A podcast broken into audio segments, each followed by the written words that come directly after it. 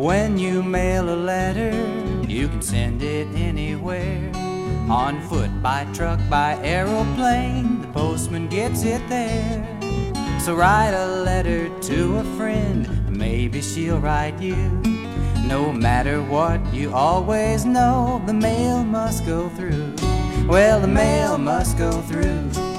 The mail must go through.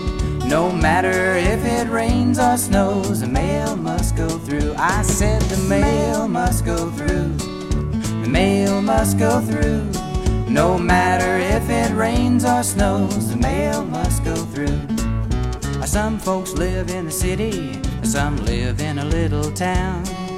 Even if you live out on a farm, there's a postman making his rounds. So mail someone a letter, just a card will do. You know it's nice when the postman has a letter in a sack for you. Because the mail must go through, the mail must go through. No matter if it rains or snows, the mail must go through. I said that mail must go through, the mail must go through. No matter if it rains or snows, the mail must go through. Oh yeah,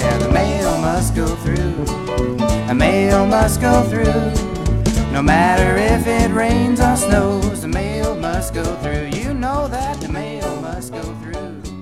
The mail must go through.